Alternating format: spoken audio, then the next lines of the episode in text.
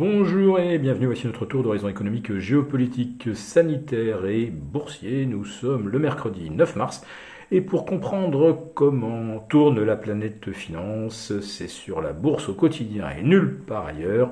Et l'épisode du jour s'intitulera Bienvenue 50 ans en arrière. Bon, c'est plutôt 48 ans pour être précis, c'est-à-dire 1974 et le premier choc pétrolier.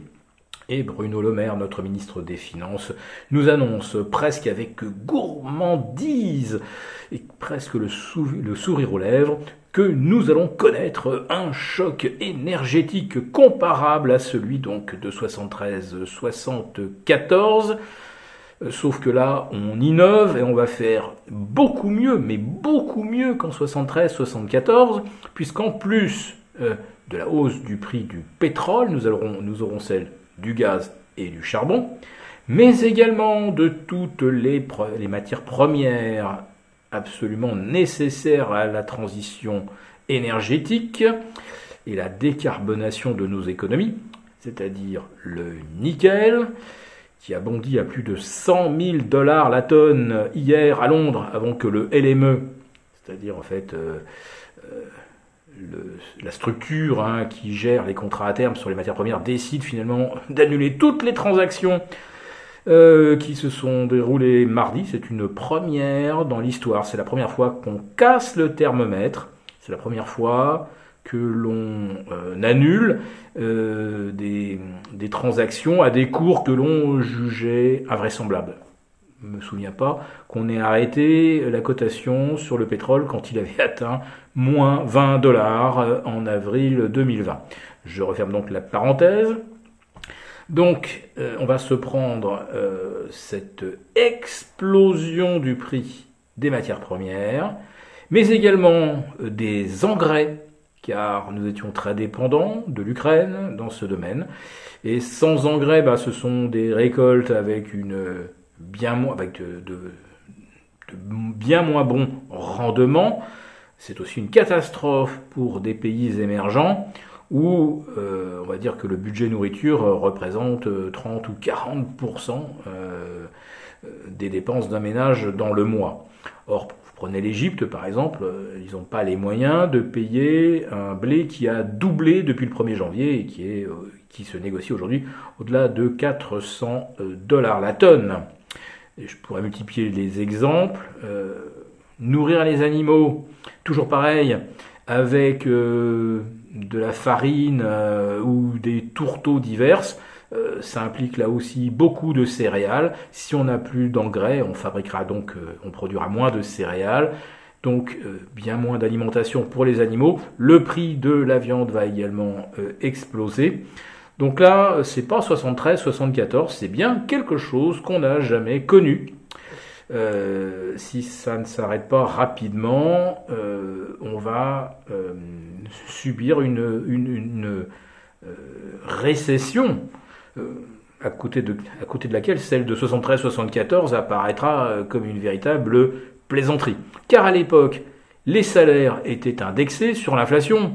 Donc certes, le coût du plein d'essence augmentait, mais vous aviez euh, une compensation salariale.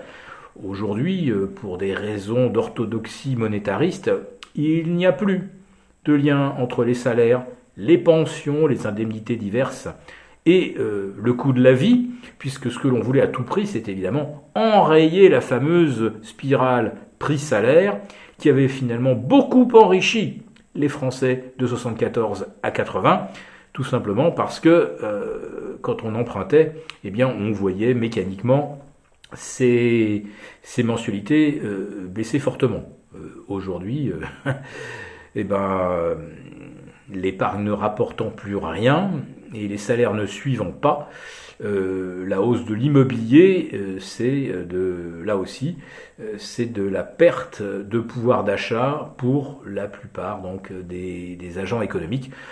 Euh, qui ne font pas partie euh, bah, des, des, privilégiés qui ont les moyens euh, d'acheter presque comptant un appartement ou une maison. Donc, où se situe l'hypothèse d'inflation pour 2022 10%, 12%, 13% avec des banques centrales bah, collées au mur parce qu'elles ne peuvent évidemment pas suivre. Alors, à quoi servent-elles? C'est la question qu'on peut se demander, enfin, c'est la question qu'on peut se poser aujourd'hui. Si elles ne peuvent pas monter les taux ni les baisser, eh ben, euh, la seule chose qu'elles peuvent encore faire, c'est appuyer sur le bouton de, l'imprimante à, billets et euh, créer encore plus euh, de masse monétaire, donc créer encore plus d'inflation. je sens que là, le scénario va devenir extrêmement intéressant pouvoir euh, faire mouliner des modèles, etc. Mais pour l'instant, personne ne sait où on va.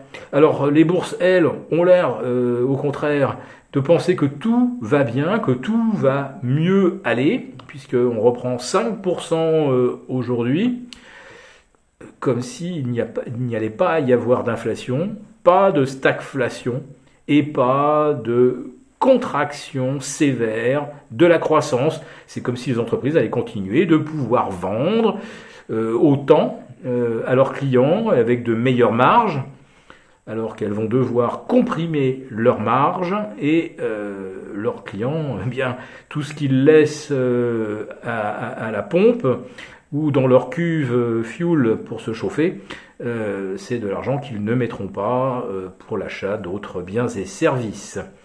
Voilà, donc ce rebond de 5% des marchés, euh, là aussi je me dis, à part des rachats de découverts, mais quel raisonnement économique justifie une telle euphorie?